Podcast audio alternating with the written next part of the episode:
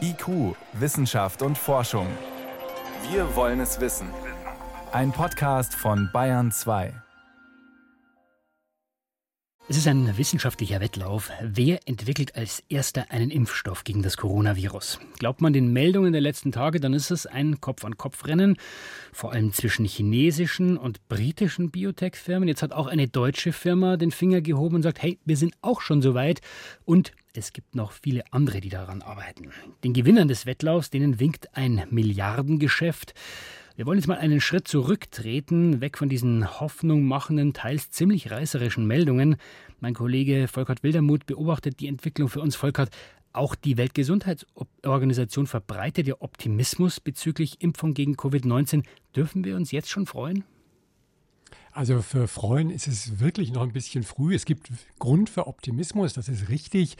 Es sind jetzt eine ganze Reihe Studien, die schon am Menschen sind, mit Impfstoffen gelaufen. Die haben gezeigt, die Impfstoffe sind tatsächlich in der Lage, das zu machen, was sie sollen. Erstmal nämlich die Bildung von Antikörpern anzuregen, die Bildung von Gedächtniszellen, von T-Zellen anzuregen. Also Soweit funktioniert es, aber die entscheidende Frage, die lautet natürlich, reicht diese Immunantwort auch dann, um vor einer möglichen Infektion zu schützen?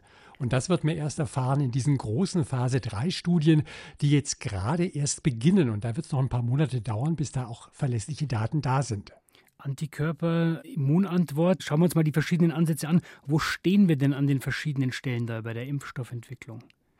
Also das Gute ist erstmal, es gibt ganz verschiedene Typen von Impfstoffen und die sind alle auch schon ziemlich weit. Also da gibt es den klassischen Impfstoff. Das ist im Grunde dieses SARS-CoV-2-Virus. Das hat man inaktiviert. Das ist der Ansatz, den Sinovac in China gefahren ist und in der Zwischenzeit zwei weitere chinesische Unternehmen. Das ist sozusagen der klassische mhm. Ansatz. Mhm. Dann gibt es ein zweites und im Moment besonders prominent vertretene Ansatz, der ist von der Universität Oxford entwickelt worden und vom Pharmaunternehmen AstraZeneca wird es auf den Markt gebracht.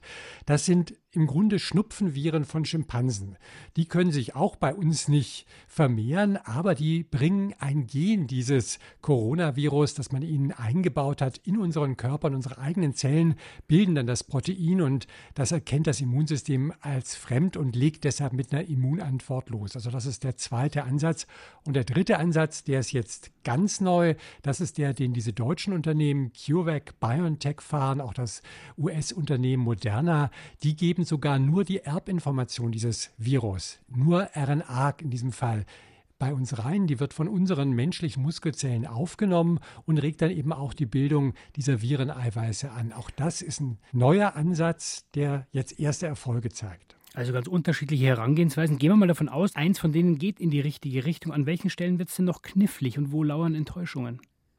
Also man muss so ein paar Risiken im Auge behalten. Also erstmal, das ist jetzt ja ein kleinen Gruppen von Patienten, zum Teil waren das nur 24, zum Teil sind es schon etliche hundert gewesen. Da hat man vor allem nach Nebenwirkungen geguckt. Oder ist es schon so, dass diese Impfstoffe doch so eine Art Grippesymptome machen? Also mhm. man kriegt zum Beispiel Kopfschmerzen, man hat mal einen Tag Fieber, fühlt sich schlapp und so. Also das ist natürlich eine Sache, die man beobachten muss. Wenn das jetzt breit angewendet wird, treten mehr Nebenwirkungen auf. Aber das Entscheidende ist, wird diese Immunantwort ausreichen, um das Virus tatsächlich abzuwehren?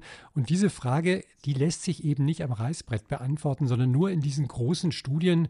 Und die finden dann eben vor allem auch in Brasilien, in Südafrika statt. Denn dort ist das Virus ja gerade sehr aktiv. Das heißt, dort stecken sich Leute tatsächlich an.